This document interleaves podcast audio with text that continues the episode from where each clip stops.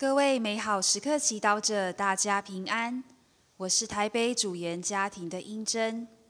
今天是十二月二十六日，星期天。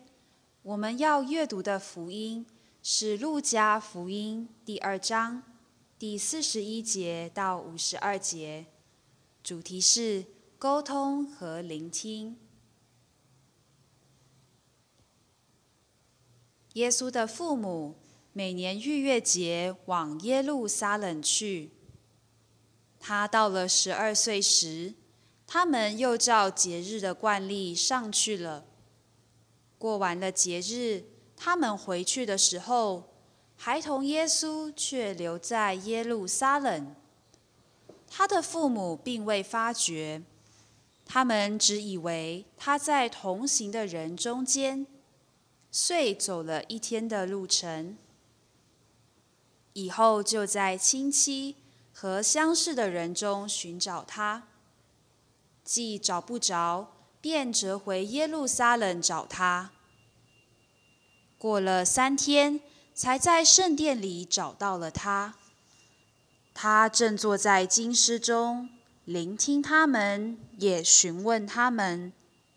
凡听见他的人，对他的智慧和对答，都惊奇不止。他们一看见他，便大为惊异。他的母亲就向他说：“孩子，为什么你这样对待我们？看，你的父亲和我一直痛苦地找你。”耶稣对他们说：“你们为什么找我？”你们不知道我必须在我父亲那里吗？但是他们不明白他对他们所说的话。他就同他们下去，来到那扎勒，属他们管辖。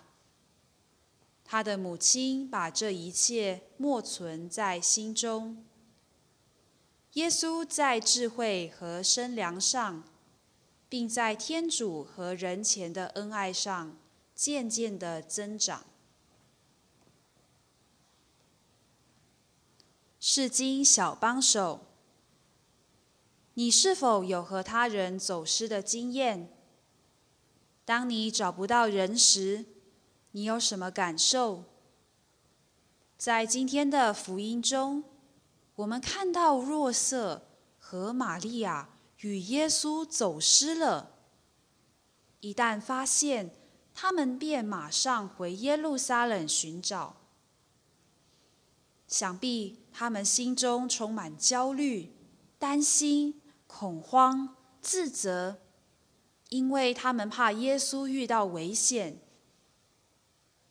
你能同理他们的心情吗？爱让我们害怕失去。也不希望自己爱的人有危险。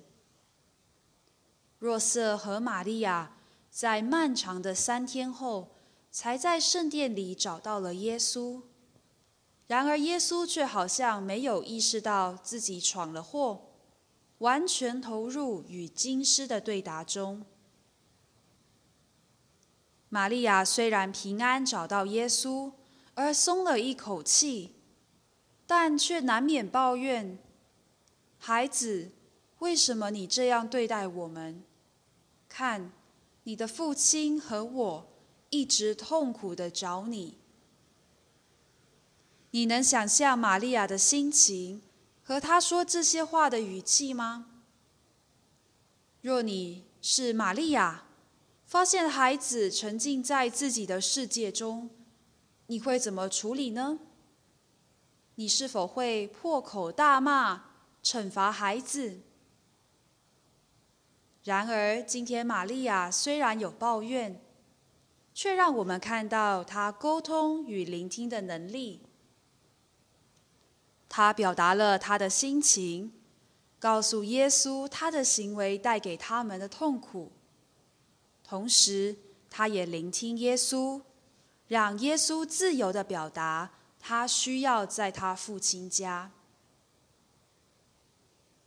即便玛利亚没有听得很明白，但她却愿意聆听，继续思考耶稣的话。也正是因为玛利亚善于沟通与聆听，耶稣最后选择顺服地跟随父母回家，同他们下去，来到纳扎勒，属他们管辖。沟通是一门学问，好的沟通能促进谅解，不好的沟通能使人封闭。你愿意向圣母学习沟通与聆听吗？品尝圣言，默想玛利亚用充满爱的心来聆听耶稣，也表达自己。活出圣言，在与人表达时，记得不用责怪的语气沟通，而是仔细的聆听自己和他人。